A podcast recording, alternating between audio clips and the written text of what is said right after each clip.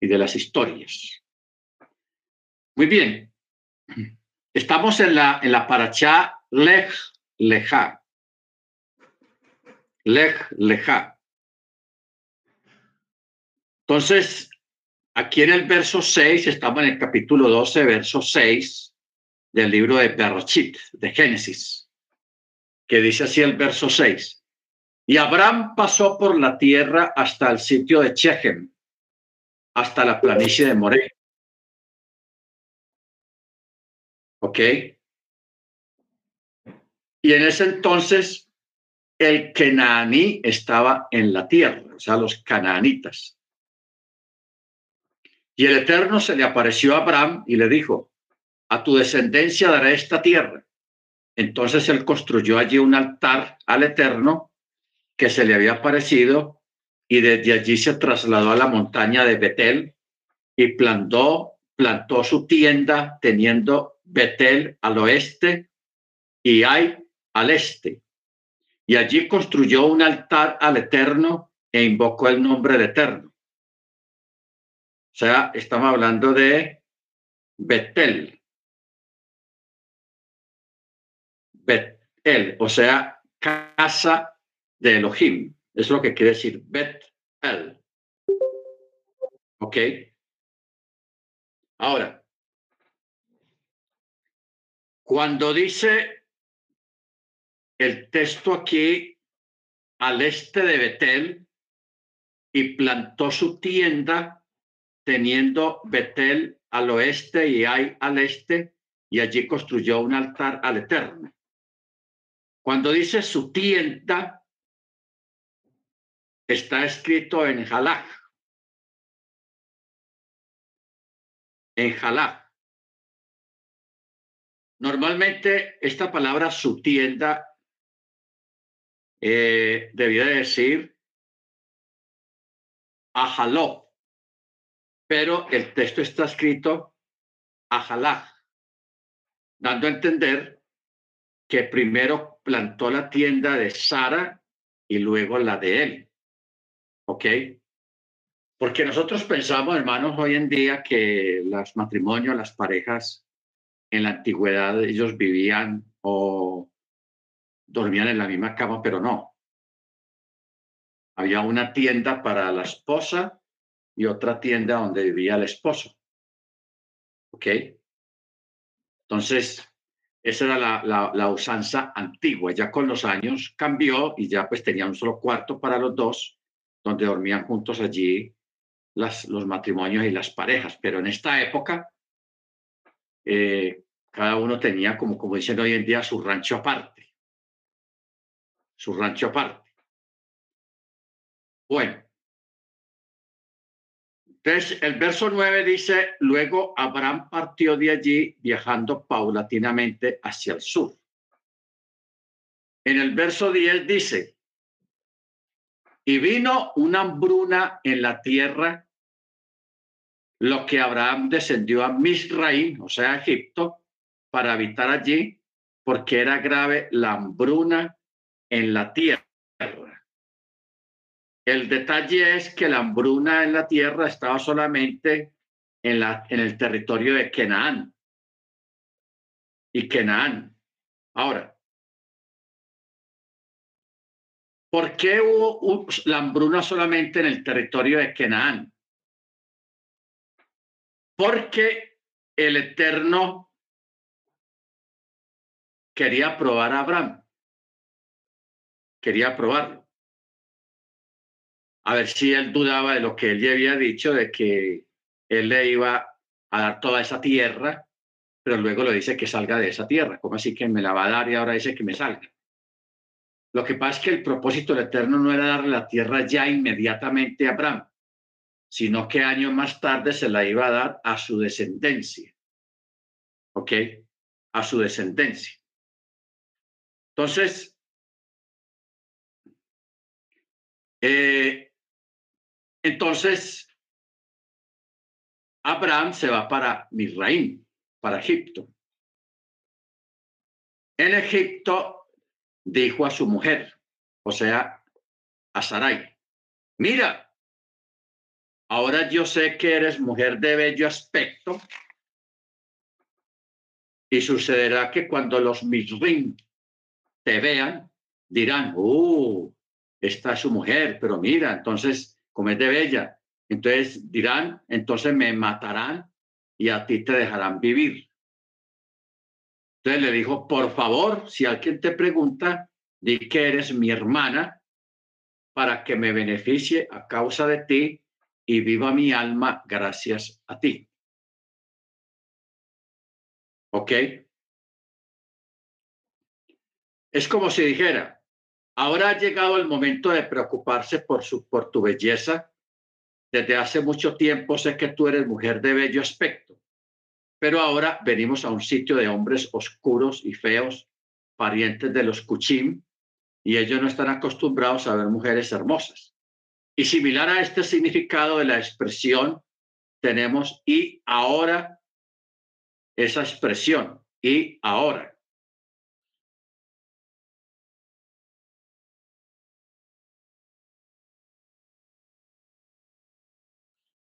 ¿Qué es lo que tenemos acá? El Eterno había dotado a Sarai de una gran belleza física.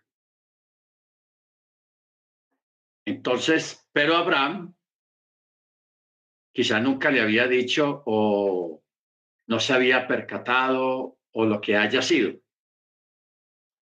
Pero ahora cuando él va a Misraín, donde hay mucha gente extranjera y que es un país pagano, él empezó a darse cuenta que todos los varones cuando él pasaba con Sarai empezaban a, mirarla a ella y empezaron a decir, uh, esa mujer es bonita, esa es digna para el rey, para Faraón.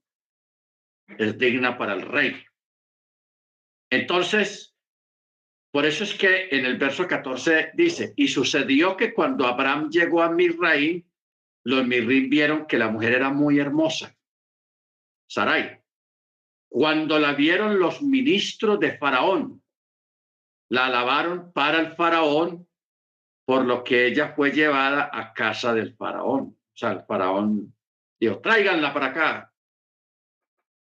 Entonces, él, como ellos le habían dicho, pues, o ella le había dicho que, que eran hermanos, o sea, que ella no era la esposa de él. Entonces, Faraón, para congraciarse con el hermano de ella, o sea, Moche, él empezó a darle regalos a Moche a, Abraham, perdón. Entonces,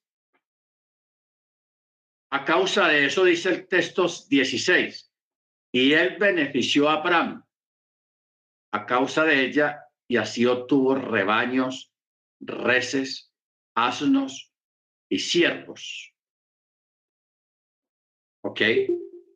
Y siervos, como una forma antigua de la antigüedad de de, la dote, de, pagar la dote por, por, una, por una mujer, ¿ok? Por una muchacha para tomarla el matrimonio. Eso era como una forma de que Faraón estaba como pagándole a, a Abraham la dote, ¿ok? Esto es algo curioso en este sentido porque el texto dice de que y él benefició a Abraham a causa de ella y que él obtuvo rebaños, reses, asnos, siervos y siervas, asnas y camellos. O sea, le dio regalos. Muy bien. Luego, en el verso 17, dice, pero el Eterno hirió a Faraón y a su casa con grandes plagas a causa de Sarai, mujer de Abraham. Entonces Faraón llamó a Abraham y dijo, ¿qué es esto que me has hecho? ¿Por qué no me dijiste que ella era tu mujer? ¿Y por qué dijiste, es mi hermana? Por lo que la tomé por mujer y ahora he aquí a tu mujer, tómala y vete. Tómala y vete. Aquí tenemos, hermano, una, una, una historia un poco similar, parecida a la de Joseph. Cuando Potifar trató de tocar a, Joseph y fue reprendido por un ángel.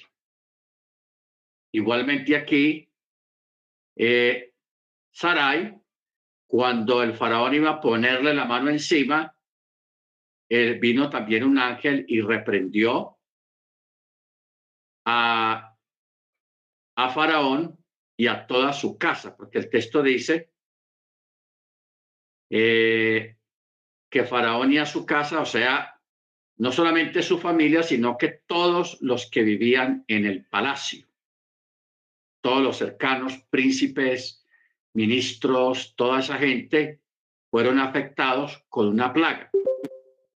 ¿Ok? A causa de Sarai, porque había sido raptado. Porque había sido raptado. Entonces, en el verso 18, Faraón llama a Abraham y le dice, ¿qué es esto que me has hecho? ¿Por qué no me dijiste que ella era tu mujer? ¿Por qué dijiste es mi hermana? Por lo que la tomé por mujer y ahora hay aquí tu mujer, tómala y vete. Ok.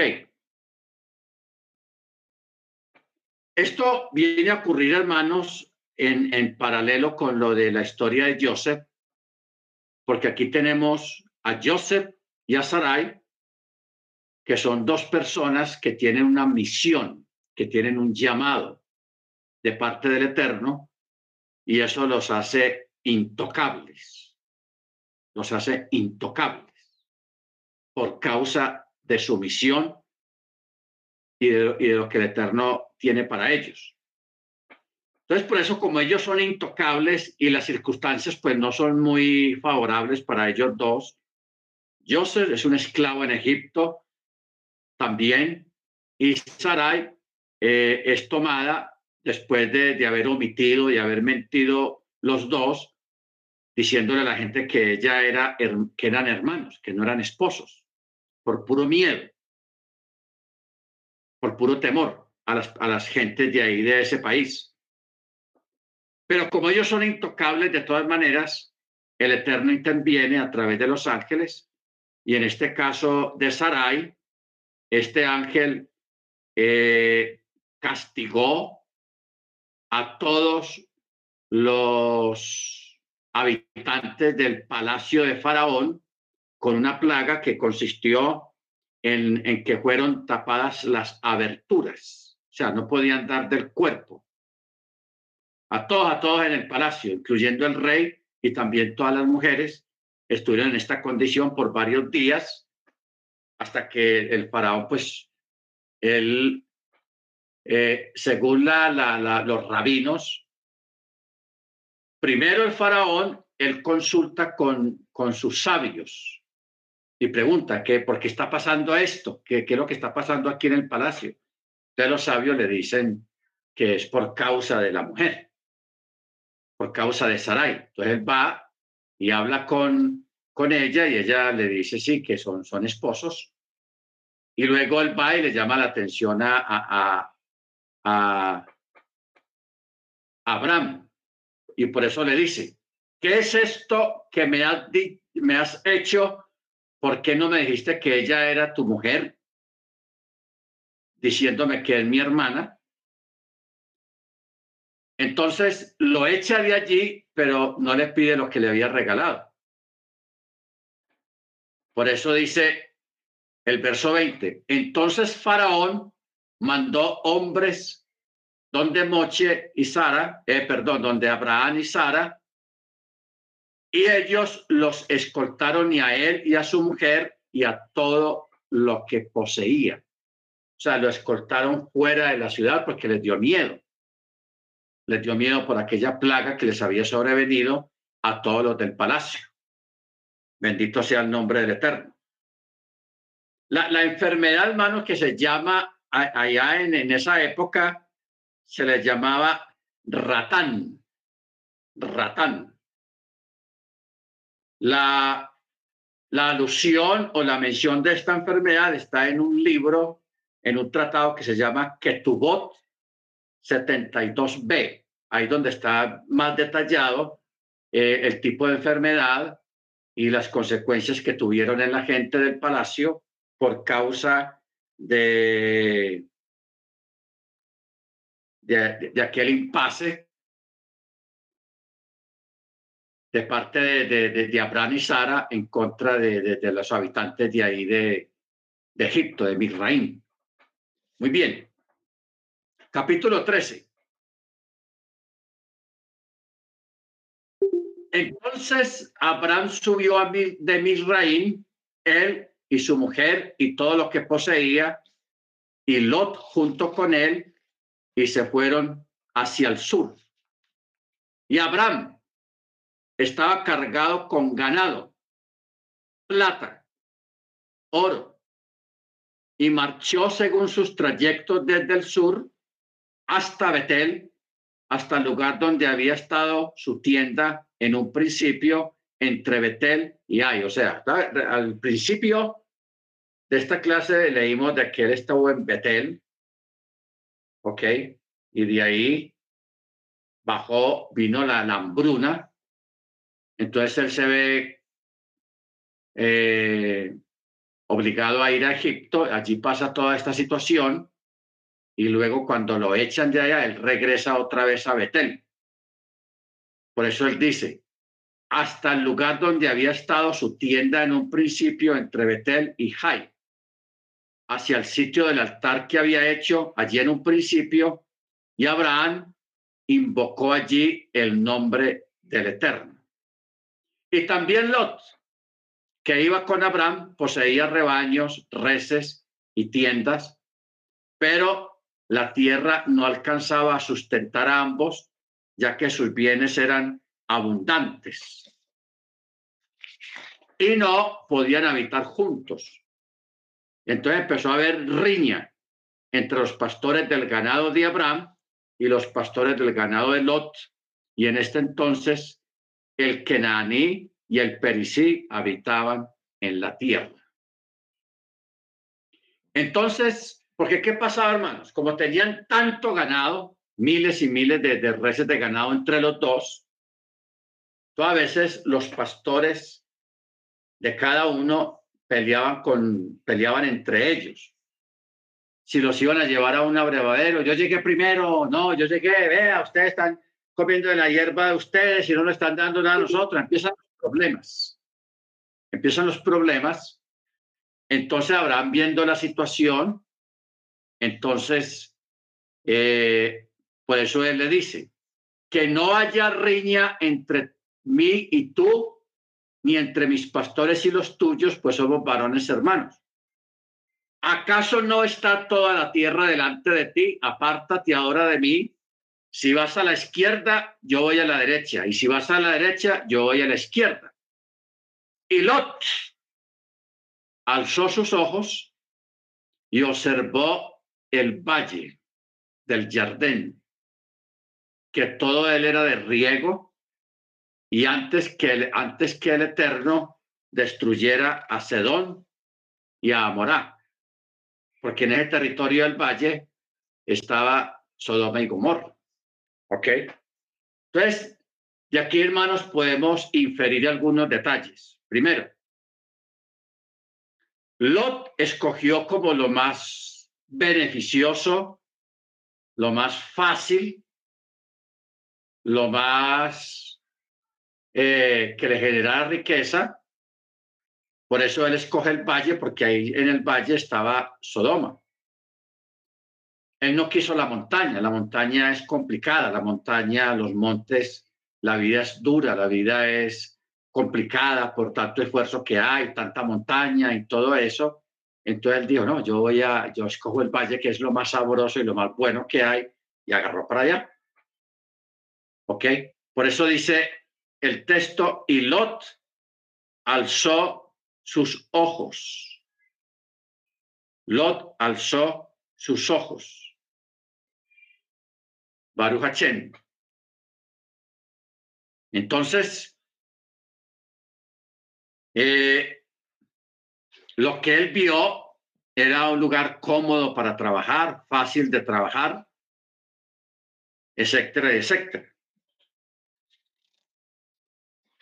Entonces, dice, mira lo que dice el texto hebreo, que ese lugar era como huerto del Eterno, como la tierra de Egipto, hasta Soar. Entonces Lot escogió para sí todo el valle del Jardín y Lot se desplazó desde el este y cada uno se separó del otro. Y Abraham se asentó en la tierra de Canaán y Lot se asentó en las ciudades del valle y plantó sus tiendas hasta Sedom o hasta Sodoma. ¿Con qué dice el verso 13? Y los hombres de Sedom eran sumamente malos y pecadores hacia el Eterno. Ahora, el comentario de los sabios es que a pesar de que Lot vio de que esa gente era muy mala, no evitó establecerse con ellos. Por eso los sabios dicen, y el nombre de los malvados se pudrirá. ¿Ok? el nombre de los malvados se pudrirá. Por eso, la Torá necesita mencionar los malvados, también enfatiza su condición moral para oprobio suyo, se pudrirán. Y a la inversa también, cuando se precisa mencionar a un hombre justo, también se le elogia. ¿Ok? Se le hace un elogio. Cuando es un malvado, no hay un elogio, pero cuando hay un, justo, sí hay un elogio. Bendito sea el nombre del Eterno. Entonces, cuando dice sumamente malos, se refiere a que eran malos con sus cuerpos y pecadores con sus bienes. Malos con sus cuerpos, pecadores con sus bienes, eh, porque la palabra malo y malévolo implica la, la corrupción moral mayor que la del pecador que yerra solamente. ¿Ok? O sea, la forma como está escrito el texto hebreo, la palabra raim, raim, malos. Daba a entender de que eran malos con sus cuerpos. Bueno. Eh, en el verso 14 dice, y el Eterno dijo a Abraham, después de que Lot se separó de él, alza ahora tus ojos y mira desde el lugar donde estás hacia el norte, hacia el sur, hacia el este, hacia el oeste, o sea, los cuatro puntos cardinales, y le dice, toda esta tierra que ves te la daré a ti y a tu descendencia para siempre. Pondré a tu descendencia como polvo de la tierra, o sea, en mucha, mucha gente, que si pudiera un hombre contar el polvo de la tierra, también tu descendencia sería contada. Levántate, marcha en la tierra a lo largo y a lo ancho, pues a ti te la daré. Entonces Abraham trasladó su tienda y llegó y se estableció en la planicie de Mamre, que está en Hebrón, y edificó allí eh, un altar al Eterno. Ok. un altar al Eterno. Capítulo 14.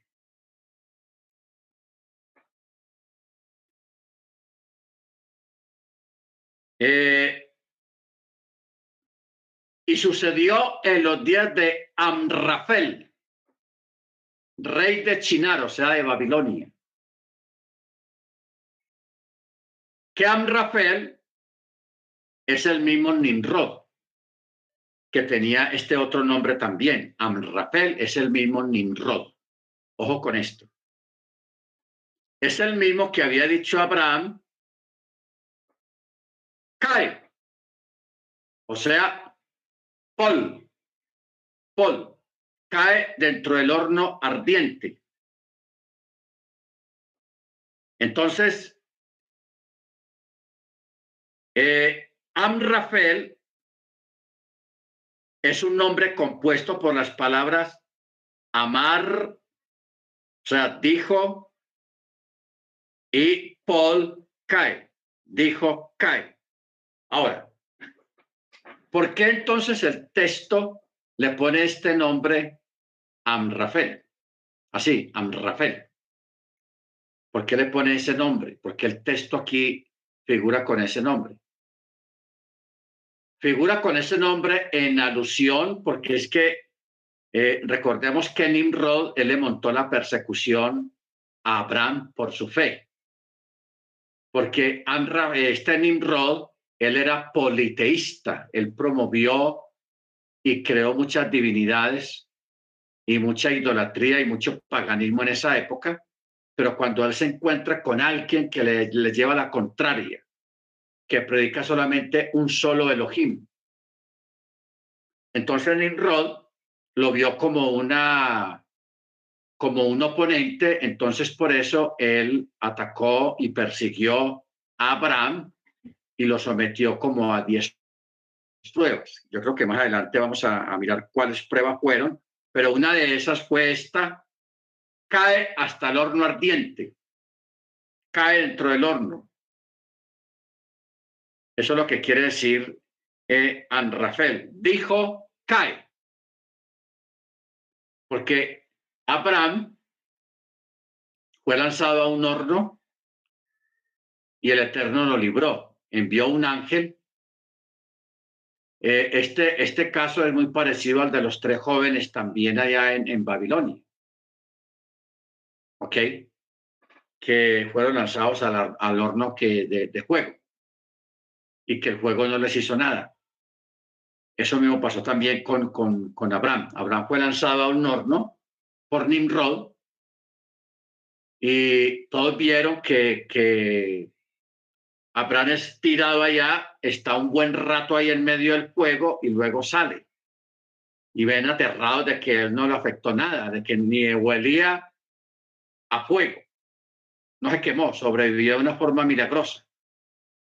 Entonces, a raíz de ese evento es que le pusieron a Nimrod ese apodo, Amrafel, el que dijo cae. Eso es lo que quiere decir, el que dijo cae. ¿Ok? Ahora,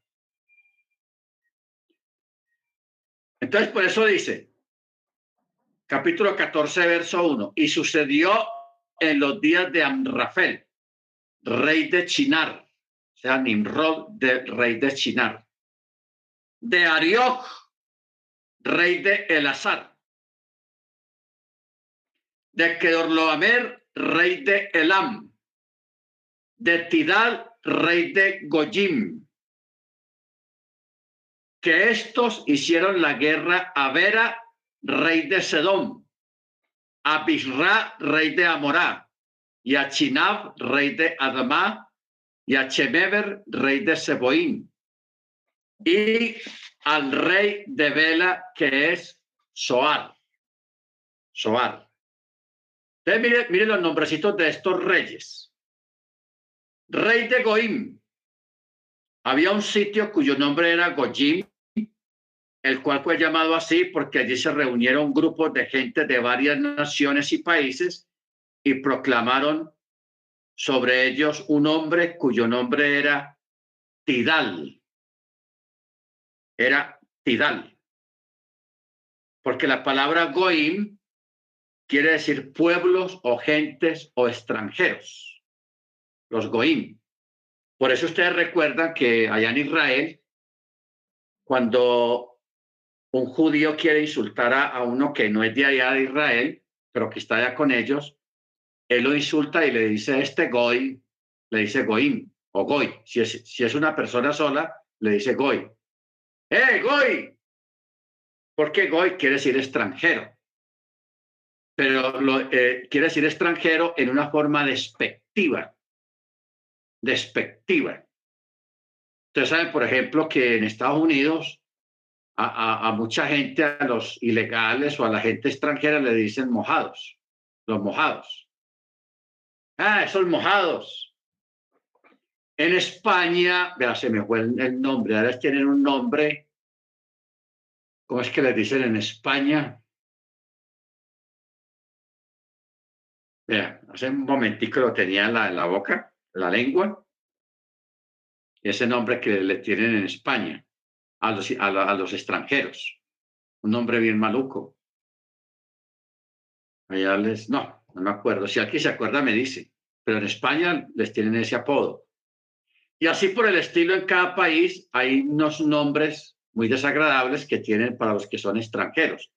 En este caso, los judíos usan la palabra goy. Goy. Los goim. Y si son varios, les estos goim. Ah, ya. En España les dicen sudacas. Esa es la palabra que utilizan allá, los sudacas. sudacas. Ese es un epíteto grosero que usan ellos con los extranjeros, les dicen los sudacas.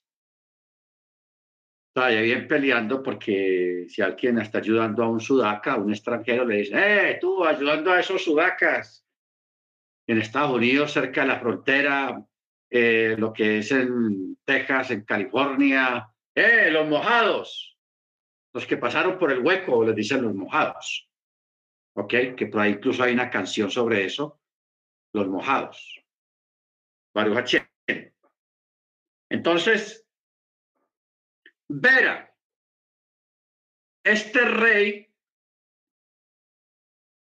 fue llamado así porque era malo hacia el cielo y malo hacia la gente. O sea, se rebeló contra el Eterno y trataba mal a la gente.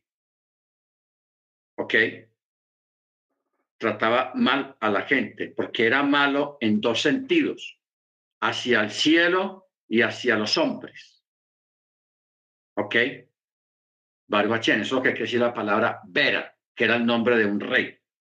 El otro era Bircha. Es llamado así porque se elevó al poder por medio de la maldad se elevó al poder por medio de la maldad, Barchá. ¿Ok? Bendito sea el nombre del Eterno. El otro era Chinab. Es llamado así porque odiaba a su Padre Celestial. O sea, el que odia al Padre. Chinab. Y Chemever era llamado así porque dispuso sus alas para rebelarse y para volar contra el santo bendito sea. O sea, todos estos reyes, hermanos, eran gente eh, reprobables, completamente malos.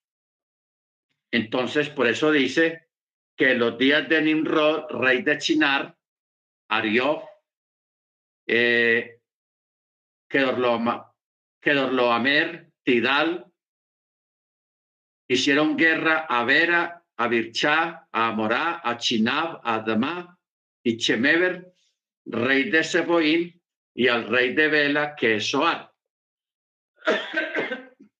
Bela es el nombre de una ciudad. Y el valle de Sidim eh, era el nombre haciendo alusión a que en dicho lugar había muchos campos Ahora, en el verso 3 dice, todos estos se juntaron en el valle de Sidim, que es el mar de sal. Doce años habían servido a Kedorloamer y durante trece años se rebelaron y en el decimocuarto año vino Kedorloamer a los reyes que estaban con él, hirieron a los Refaín en Asterot, Carnayim y a los Susim en Ham y a los Emin en Chabé, Kiriatayim, y al Jorí en, su, en el monte Seir, hasta la llanura de Param, que está junto al desierto. Y dice, verso 7, y se volvieron y llegaron a Enmispat, que es Cadés, y abatieron todo el campo de los amalecitas, también a Lemorí, que habitaba en Hatzazón, Tamar, rey de Sedón, el rey de Amorá, el rey de Adma, el rey de Seboyim, el rey de Belá, que es Soar, salieron y combatieron contra ellos en el valle de Sidín, contra Kedorlaomer, rey de Elam, contra Tidal, rey de Goín, contra Rafael, rey de Chinar, y contra Arioj, rey de Lazar, cuatro reyes contra cinco. Eso fue una guerra tenaz. Ahora, el valle de Sidín tenía muchos pozos de arcilla, que son los que hoy en día son los pozos de petróleo. En aquel tiempo le decían pozos de arcilla. Y los reyes de Sedón y Amorá huyeron y cayeron allí. Y los que quedaron huyeron a la montaña. Y los vencedores se apoderaron de toda la riqueza de Sedón, o sea, de Sodoma y Gomorra, y todas sus provisiones, y se fueron. Y también tomaron a Lot, sobrino de Abraham, junto con sus bienes, y se fueron, pues él residía, ya estaba viviendo en Sodoma, en Sodoma. En Sodoma. ¿Ok? Verso 13. Entonces vino el que se había escapado y lo anunció Abraham, el hebreo, quien habitaba en las planicies de Lemorí, Mamre, hermano de Escol y de Arner, y ellos eran socios de pacto con Abraham. Bueno, si nosotros notamos bien la lectura, hermanos, la forma como está escrito, entonces vino el que se había escapado. ¿Cómo así que se había escapado? ¿Escapado de dónde, de qué y cómo? El sentido llano del texto se refiere a un rey que se llama Og, Og, que había escapado de la guerra. A esto se refiere lo que está escrito, pues solo Og, rey de Bacham, había quedado del resto de los Refaim. A este hecho de que había sobrevivido, la Torah se refiere cuando dice había quedado, ya que Amrafel y sus compañeros no lo mataron cuando abatieron a los gigantes en Asterot Kernaim.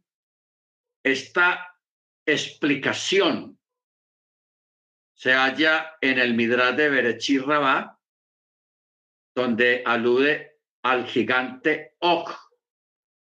Había escapado de la generación del diluvio. Ahora, aquí viene algo, hermanos,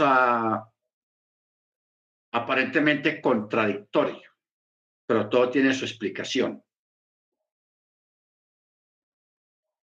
Og es un descendiente de los gigantes, pero supuestamente ya los gigantes habían muerto.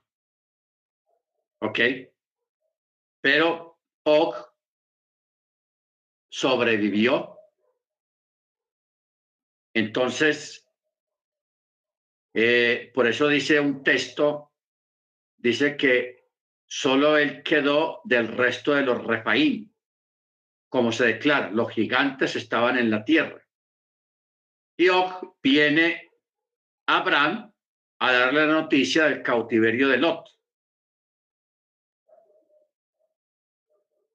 ¿Por qué él va y busca Abraham? Porque él quería que Abraham fuera a la guerra para recuperar a su sobrino y que muriera en la guerra para él tomar a Sara. O sea, como que le tenía, eh, como se dice el dicho, le tenía ganas a Sara. ¿Ok? Entonces, por eso él va y busca a Abraham y le dice, mira, se llevaron a tu sobrino Lot, fulano y fulano, esos reyes, ve, a rescatarlo, es tu sobrino, es tu familia, y hablando pues bonito, y, Abraham, sí, Abraham se armó y, se fue a la guerra, pero este hombre tenía segundas intenciones, muy parecido a lo de David cuando mató a, mandó a, al esposo de aquella mujer que él había tomado a lo más profundo de la batalla para que muriera en la batalla, cosa que sí ocurrió. Pero en este caso, Og eh, insta a Abraham a que vaya y rescate a, a, su sobrino, a Lot, con el propósito también de que muera en la batalla. Porque él dice, este viejito que va a ser capaz de ir por allá a pelear con esa gente. Él no sabía quién era ese viejito, que el viejito no estaba solo. ¿Ok? Baruch Entonces, eh, Abraham, cuando oyó que su pariente había sido hecho prisionero, armó a sus siervos, nacidos en su casa, eran 318 varones. Los armó y se fue y persiguió a los reyes que tenían a Lot como prisionero. ¿Ok? Que tenía como prisionero. Ahora,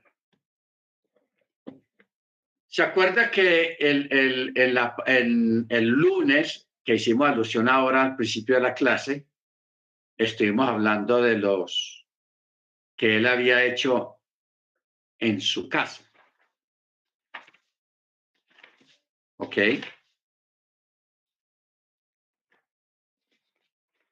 Vamos a mirar.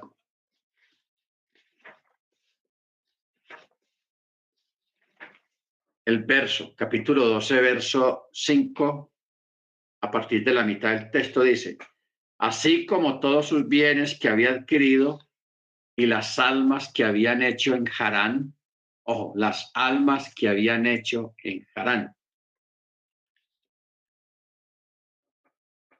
Aquí no dice las almas que había hecho en Harán, sino que dice el verso 14, 14, 14, dice, cuando Abraham oyó que su pariente había sido hecho prisionero, armó a sus pupilos, nacidos en su casa. A sus pupilos nacidos en su casa. A ver. Vaishma Abraham ki Nasba Ahiv Beyarek et Hanikair Gilidei Baito, eso. Gilidei Baito, o sea, nacidos en su casa. Baito. ¿Cuál es el detalle aquí con este texto? La palabra baito, que está punteada. Tiene, tiene más horas, está punteada ahí. Tiene una, un punto donde generalmente no hay un punto en la, en la palabra. Les voy a mostrar para que ustedes vean. Yo ahí lo marqué con el marcador y ustedes van a ver encima de la T, o sea, la tercera letra, un punto en la parte de arriba.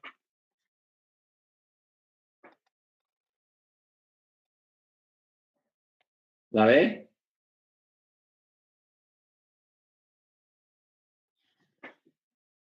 Baito.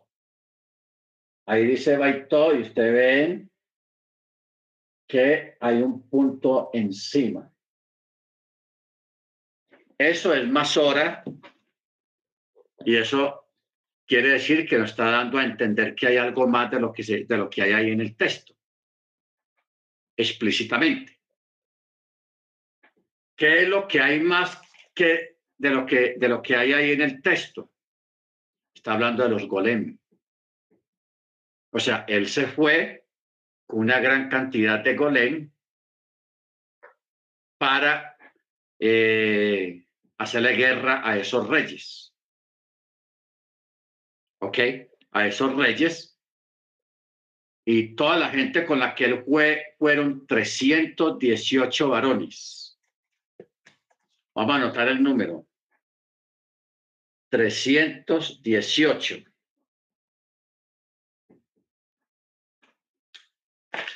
¿Para qué anotaba el número? Para hacer geometría. A ver qué nota. Vamos a buscar a ver.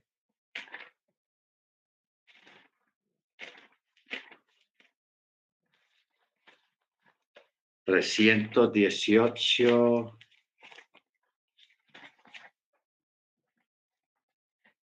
Ah, bueno. 8 es Het. La Het. El 1 es la Aleph. Y el 3 es Gimel. El 3 es Gimel. Bueno, entonces aquí tenemos una palabra. Pero también hay que sumar 8 más 1 más 3, que es 12. 12. 12 es el Aleph, que es el 1, y el 2, que es el Bet. Aleph, Bet. Bueno, yo ahora, ahora lo que vamos a hacer después de la clase es buscar estas dos palabras. El hack y la otra es ab. Ab. La suma de 3, 18, 8 más 1 más 3 queda 12, da la palabra ab. Y usted sabe que ab, ¿qué quiere decir ab en hebreo? Padre. Padre. ¿Ok? Quiere decir padre. Ojo con lo que estamos viendo aquí con este coso de gematría. El Abraham salió con 318 varones. Haciéndole gematría a la palabra 318, sumando eh, 3, 1 y 8, da 12 y que es Ab, Padre. Ojo. Muy bien.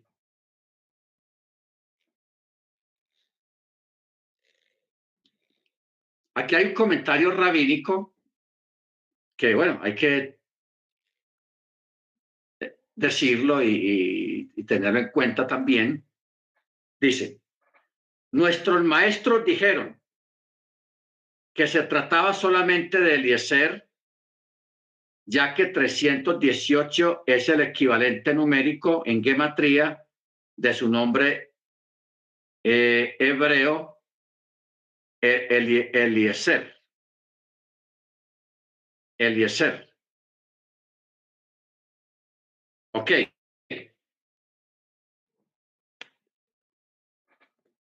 Los 318, dice en el verso 14, dice que los persiguió hasta Dan. ¿Por qué el texto dice hasta Dan? Porque cuando él llega a Adán, dice que allí sus fuerzas se mermaron porque vislumbró proféticamente que en ese lugar sus descendientes erigirían un becerro de idolatría, que eso realmente pasó más adelante. ¿Ok? Ahora, en un tratado dice esto explica por qué solo los persiguió hasta la región de Dan y no más allá. El incidente al cual Rachi se refiere es narrado en Melahín, o sea, en Primera de Reyes, capítulo 12, verso 29. Años después de la decisión, cuando se dividieron las, 12, las 10 tribus, tras la muerte de Salomón, Yehudá en el sur o sea, en Israel, y en el norte el rey Jeroboam instaló dos imágenes idolátricas en el país. Una fue en Betel y la otra fue en Dan. Una en Betel y otra en Dan. ¿Por qué erigieron dos lugares idólatras? Para que la gente, los israelitas, no bajaran a Judea o a Jerusalén donde estaba la tribu de Judá y donde estaba el templo, no bajaran allá a adorar. era para evitar eso nomás. Entonces erigieron estos dos lugares idolátricos, uno en Betel y otro en Dan. Entonces, Abraham, cuando va en persecución de, los reyes, el texto dice, y los persiguió hasta Dan. Por eso es que el texto da eso, y los persiguió hasta Dan. Verso 15. Y él se dividió contra ellos, eh, se dividió contra ellos de noche junto con sus siervos y los abatió y los persiguió hasta Jobá, que está a la izquierda de Damesec, a la izquierda de Damesec. ¿Ok? Ahora, allí él los venció. Mire que aquí no relata, no dice que les presentó guerra y pelearon y una cosa y la otra, no. Ese relato está en otros documentos. Está en otros documentos. ¿Ok? Ahora, ¿qué quiere decir Damesek? Damesek es el nombre hebreo de la ciudad de Damasco, en lo que ahora es Siria, una de las ciudades más antiguas o lugares más antiguos del mundo, que está en Siria. ¿Ok? Damesek. Bueno, y trajo de vuelta todos los bienes y también trajo de vuelta a su pariente Lot junto con sus bienes y también a las mujeres y a la gente. O sea, él recuperó toda la gente. Toda la gente. Ahora,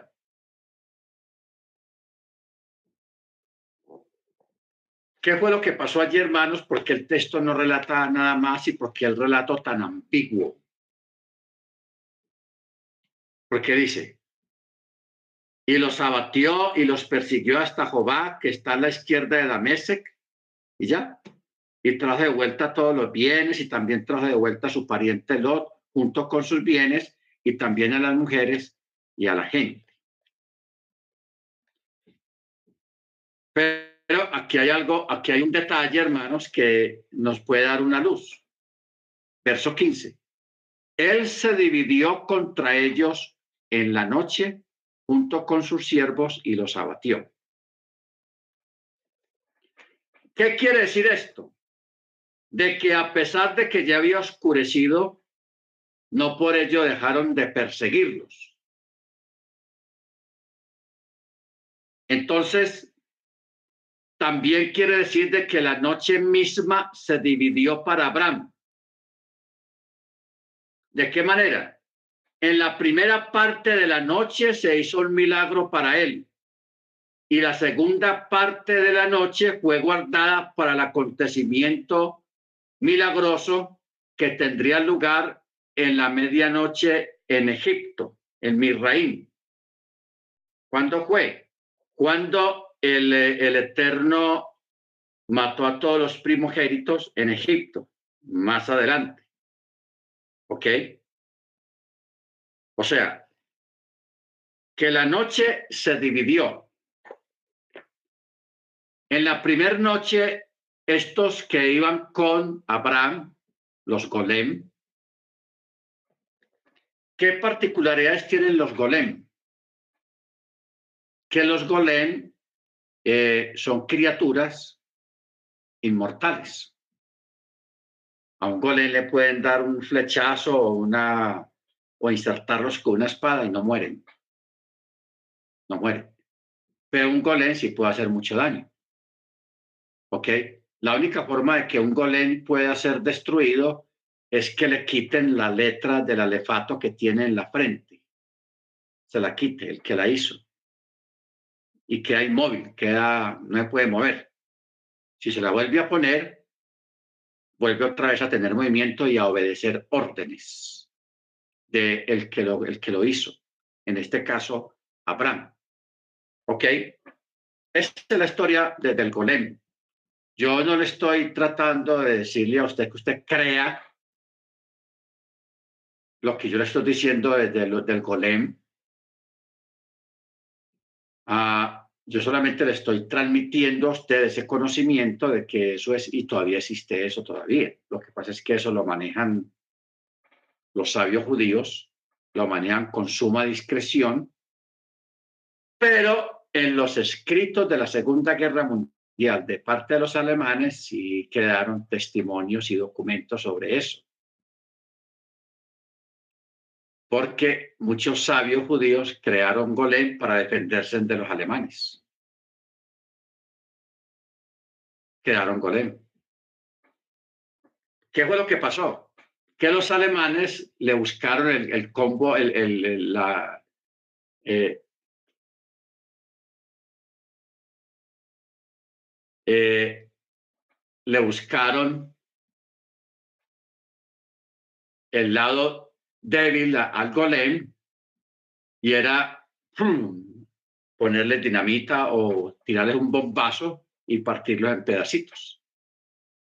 Entonces, ellos lograron eh, contener a los golem a través de, de bombardearlos. Esa fue la única forma. Pero así que un tiro o un rifle o una espada, lo que fuera, no le hacía daño no le hacía daño. Entonces, eh, cuando miramos este texto, el verso 15 que dice que Abraham se dividió contra ellos en la noche o de noche, junto con sus siervos, y los abatió. La palabra Laila, o sea, noche, está punteada, dándonos a entender que ahí pasó algo sobrenatural, porque es que no es normal, hermanos, que un ejército de 318, 319 personas con Abraham hayan logrado vencer cinco ejércitos en una noche. No, no fue ni de día sino en la noche. Vencieron cinco ejércitos porque eran cinco reyes. Los vencieron y recuperaron todo el botín, todos los prisioneros, las mujeres, los niños y el botín. Y por eso dijo, y trajo de vuelta todos los bienes. Y también trajo de vuelta a su pariente Lot junto con sus bienes y también a las mujeres y a la gente en general. ¿Ok? Bendito sea el nombre del Eterno. Luego acá viene algo más sobrenatural todavía. Ahora, pero, pero primero eh, terminemos un poquito sobre qué pasó esa noche. La noche se dividió en dos. La primera, de una forma sobrenatural, estas criaturas acabaron con todos los ejércitos. ¿Cómo? ¿Por qué los sorprendieron? Esa noche. Porque esa noche habían acampado los ejércitos ahí con sus prisioneros y comenzaron a... Vino un ángel del Eterno y los compulsó, los animó a tomar licor vamos a tomar, hay que celebrar y, a tomar eh, aguardiente, y a, tomar licor. Y se enfiestaron todos ahí, hermano, esa noche.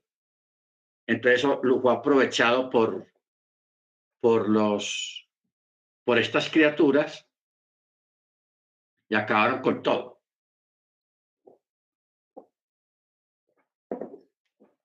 Acabaron con todo y recuperaron todo el botín. ¿Ok? Y la otra parte de la noche,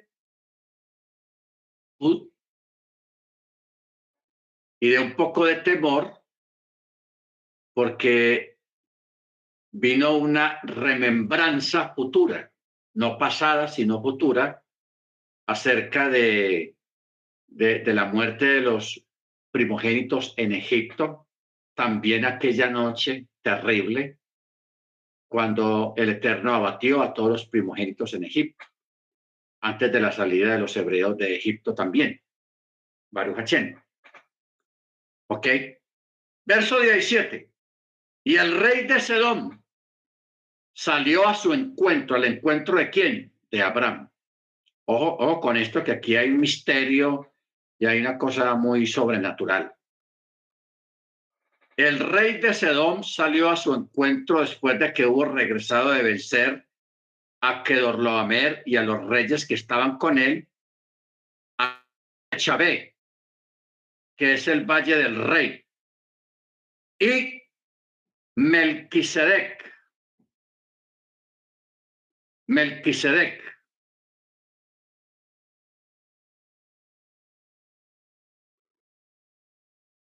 Según un Midrash agádico,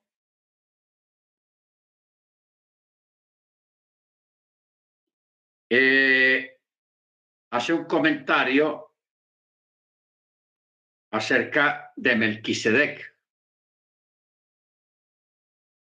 Porque si retrocedemos un poco atrás, donde ya leímos quién era el rey de Sedón, no era Melquisedec, era otra persona. Pero aquí ya se le llama eh, Melquisedec, rey de Chalem. Sacó pan y vino.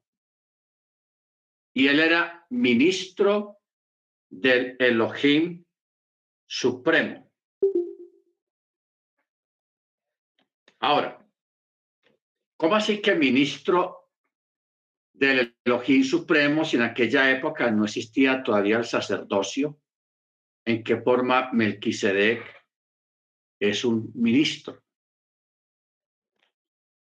O sea, que hay un comentario rabínico que dice, en todos los pueblos del mundo siempre han habido sacerdotes que se dedicaban al culto de los dioses paganos que no eran sino representantes de diversas fuerzas naturales o espirituales que regulan el mundo. Malquisedec era sacerdote en este mismo sentido, solo que él rendía culto al Eterno Supremo que gobierna todo el universo y es por esa razón que la Torah lo designa como ministro de Yahweh. Al mencionar este nombre, la Torah quiere indicar que Malquisedec rendía culto a la fuerza más poderosa, poderosa y suprema de todas las demás fuerzas que hay en el mundo.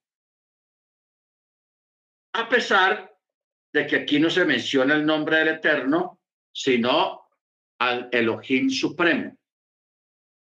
O sea, según pues un comentario, Malquisedec reconocía la existencia de un Elohim Supremo. Bueno, Aquí, como uno tiene que mirar, hermanos, los detalles de las cosas para buscar su significado de esos detalles, aquí dice que este Malquisedec salió al encuentro de Abraham, que venía de la guerra, y sacó pan y vino. Pan y vino. Aquí Malquisedec está apuntando proféticamente al Mesías. Y estaba profetizando una de las costumbres más arraigadas dentro del, pueblo hebreo, el pueblo israelita, que es el pan y el vino en el Shabbat. Ok, el pan y el vino en el Shabbat. Y que Yeshua también representa el pan, como él mismo lo dijo. Yo soy el pan que descendió del cielo. Y el vino era es una representación de la sangre del Mesías. Por eso él dice, y levantando la copa dijo, esta es mi sangre la cual es derramada por vosotros. Hablando del vino. Y aquí está Malquisedec en un tiempo tan remoto, saliéndole a quien llevaba prácticamente al Mesías en sus lomos, a nivel de descendencia porque de la descendencia de Abraham vino el Mesías. ¿Ok? Entonces, en, la cultura israelita, cuando una pareja se casa bajo la jupá y se van para su luna de miel, cuando ellos regresan de la luna de miel o del viaje, la familia los recibe antes de que entren a la casa, recibe a la pareja con pan y vino. ¿Ok? Haciendo alusión, ojo, ojo con esto. Ellos reciben a los, a los recién casados con pan y vino, haciendo alusión al Mesías. ¿Ok? y honrándolos a ellos dos, a la pareja, que es una simbología de el Mesías y la congregación. Acuérdense que la congregación es la novia y el Mesías es el novio. O sea, si nosotros nos ponemos a mirar, hermanos, bien profundamente todo esto, nos vamos a dar cuenta de que la, ceremonia, el matrimonio, la misma ceremonia, la unión de un hombre y de una mujer bajo la jupá, tiene el mismo significado profético en cuanto a la unión de nuestro Adón Yeshua Hamachía con la congregación, con la Keilah o con la Cajal. Tiene tres nombres. La Keilah, la congregación o la cajal, que en el cristianismo lo llaman la iglesia, la congregación. ¿Ok? O sea que la, la, forma como se hace el matrimonio delante del Eterno, eh, eso es algo muy profético, algo muy futurista que tiene que ver con la unión del Mesías y la Keilah, la congregación, que eso es profético, profético. Por eso el, matrimonio israelita y todo lo que conlleva la ceremonia, eso es bíblico, netamente bíblico y netamente profético. Por ese lado. ¿Ok? Baruch Entonces dice en el verso 19, y Malquisedec bendijo a Abraham y dijo, Bendito es Abraham.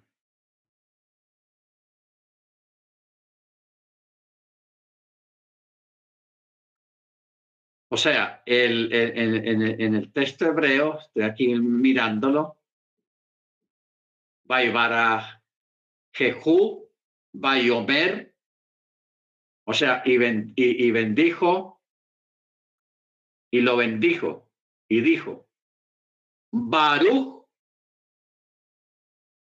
Abraham, Leel, Aleión. Conej Chamaín, o sea, bendito es Abraham para el Dios altísimo, Dios supremo, amo de los cielos y de la tierra de los cielos y de la tierra. O sea, eh, Chamaín ve va a Arest, cielos y la tierra. Y luego le dijo, y bendito es el Elohim supremo, que entregó a sus enemigos, a tus enemigos en tus manos. Y luego le dice, y Abraham le dio el diezmo de todo.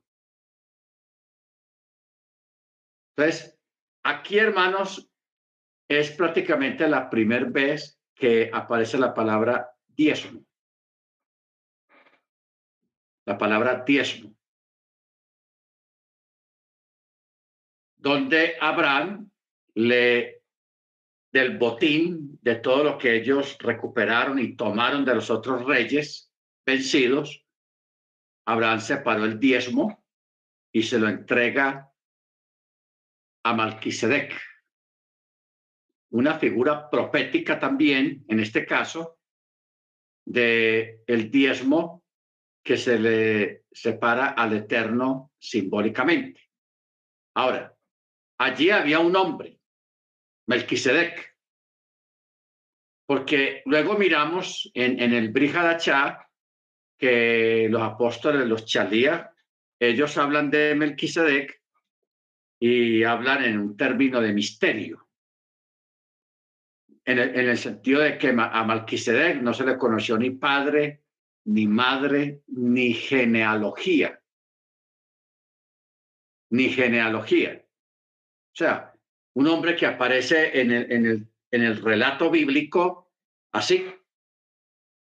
Nosotros estamos acostumbrados a leer en la Biblia que fulano, hijo de fulano, hijo de fulano, hijo de fulano, y fulano eh, tuvo a fulano y cuando tenía tantos años, fulano tuvo a fulano y así se va yendo, pero todo es a punta de, de, la información de la genealogía, de dónde viene, de qué familia viene, de qué tribu viene, y eso en, en la Torá, eso está muy, muy, muy explicado de una forma muy clara, pero aquí, cuando se habla de Malquisedec, no se sabe de qué tribu es, de dónde viene, quiénes fueron sus ancestros, si viene de Chem, si viene de Ham, si viene de Jafet, no se sabe nada. Entonces, los agiógrafos en el Brihadachá, en el Nuevo Testamento, también inspirados por el Ruach ellos dicen, hablando de Malquisedec, sin genealogía, sin padre ni madre, y que es una figura del Mesías. Por eso es profético que aparezca un varón ahí de, repente que sale a bendecir a Abraham y Abraham le presta atención, porque es que si él fuera un aparecido por ahí, Abraham dice, ¿usted quién es? ¿Qué se está creyendo usted? vamos para casa a ver, hombre, de molestar, con oficio, pero no. Él recibió la bendición de Malquisedec, tomó el pan y el vino, y aparte de eso, puso a, toda su gente a, contabilizar todo lo que ellos habían recuperado, lo que habían tomado de botín y a sacar el diezmo de ahí. Que eso, eso no se hace ahí en un momentico. Eh, aquí no, eso que es un trabajo tenaz para sumar todo el botín y luego de, de esa suma, perdón, sacar el diezmo. Por eso dice, y le dio el diezmo de todo. Entonces el rey de Sedón dijo a Abraham, dame las personas y toma para ti los bienes. Pero Abraham dijo al rey de Sedón, elevo mi mano al Eterno, el Elohim Supremo, amo de los cielos y de la tierra, que ni desde un hilo hasta una correa del calzado tomaré todo lo que es tuyo, para que no digas, yo enriquecí a Abraham lejos tal cosa de mí, excepto lo que comieron los jóvenes y la parte de los varones que fueron conmigo. Entonces aquí menciona tres personajes, Aner, Escol y Manre. Aner, Escol y Manre. Dice, y a pesar de que solamente mis siervos entraron en la guerra, como está escrito con respecto a Abraham, él junto con sus siervos y los abatió. Mientras que Aner y sus compañeros se quedaron cuidando los pertrechos y no participaron directamente en la batalla. Aún así, ellos también tomarán su parte en el botín. De ahí fue que David aprendió a repartir el botín de guerra como se declara. La parte del que entre en batalla será igual a la que se haya quedado con los pertrechos, juntamente se repartirá el botín. ¿Ok? Entonces, de ahí se declara y fue desde ese día y desde antes que David lo instituyó como un estatuto y como una norma. De este modo repartir el botín. ¿Ok? Y eso es normal. Cuando un ejército va a una guerra, en una guerra, en el campo de batalla, en la parte de atrás, quedan los enfermeros, quedan los, los que tienen los pertrechos, los que reparten las balas, los que están reparando los camiones, los cañones, las armas, los que hacen las reparaciones. Ellos no van y pelean allá. Ellos se quedan atrás en, lo que es la utilería, en lo que es el, el, suplir a, los soldados que tengan buen material para la guerra. Y hay otros que si van a la guerra y se sangrentan y se dan y todo eso. Entonces, cuando hay un ejército vencedor, lógicamente todo se reparte equitativamente entre todos los soldados. No solamente los que van allá al frente de batalla, sino los que quedan atrás en la logística, en la organización de todas las cosas. ¿Ok? David, de este ejemplo que hizo Abraham, él lo estableció. Acuérdate que David fue un hombre de guerra, entonces él estableció eso basado en lo que, en lo que Abraham hizo aquí en este, en este caso. Porque es que aquí menciona, menciona a tres varones, Aner, Escol y Mamre. ¿Ok? Que fueron los que se quedaron cuidando los pertrechos. Bendito sea el nombre del Eterno. Ahora, yo quería pues hacer un comentario, pero se fue el tiempo. No hay tiempo, como dice el dicho. Pero mañana en la clase lo, lo, lo, lo desglosamos, este comentario, porque ya hoy es chaval y hay que pues, descansar. Amén. Baruch Entonces, mañana nos vemos, hermanos, a las cuatro de la tarde mediante el cielo para que sigamos eh, desglosando esto de Malquisedec, rey de Salem, sacerdote del Dios Altísimo, de quien Pablo y otros agiógrafos hablan profusamente de él. Y mañana vamos a leer esos textos, qué significado y qué tiene que ver Malquisedec en la historia de la Tanakh, de las escrituras. Amén. Muy bien. Vamos a, orar en este momento.